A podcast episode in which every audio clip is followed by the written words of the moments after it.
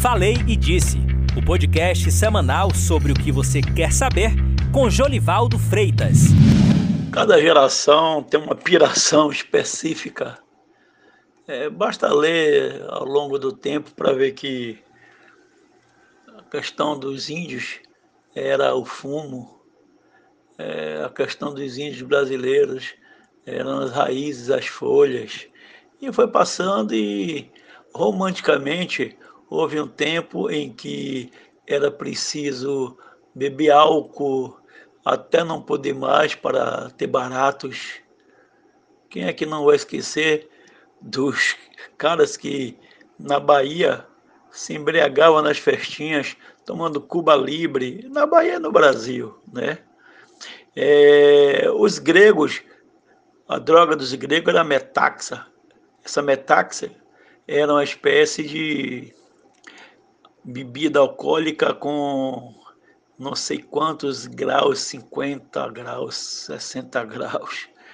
E por aí vai, vai se levando. Depois vieram as drogas sensitivas, aí veio o LSD, aí a maconha sempre existiu, a cocaína sempre existiu também.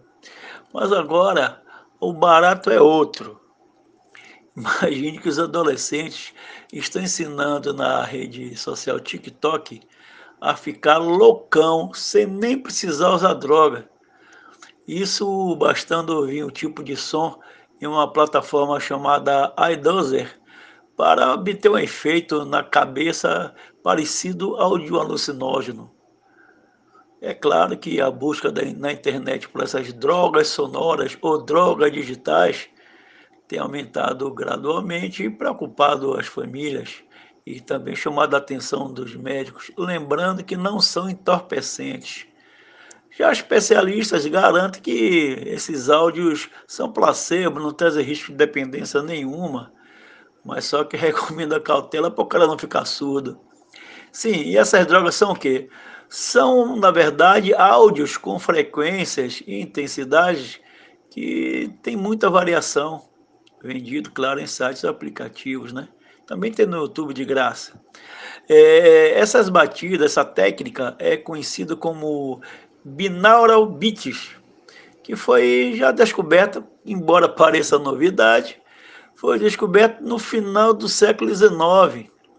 Quer dizer, é uma coisa antiga, uma coisa que na verdade era uma pesquisa, era um, um conteúdo experimental sonoro e que a galera hoje está usando como se fosse droga alucinógena.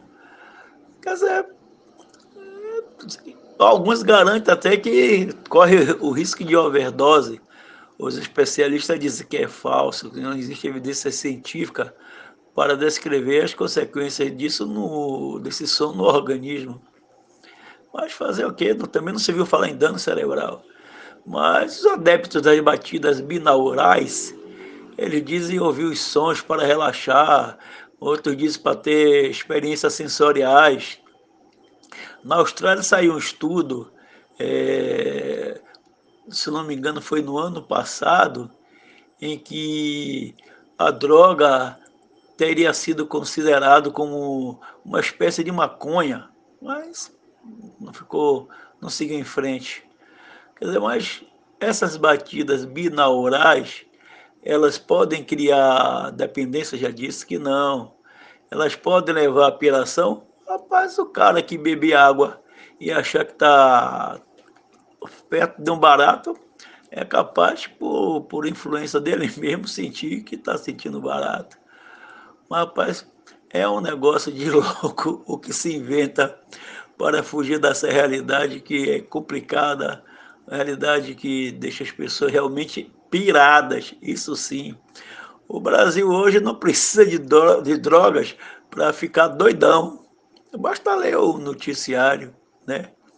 Mas tem especialista que diz que é importante que os pais acompanhem, tenham calma para entender, principalmente relacionam isso às fake news e também, é claro, que os meninos estão ficando cada vez mais, na verdade, cada vez mais é fora do prumo.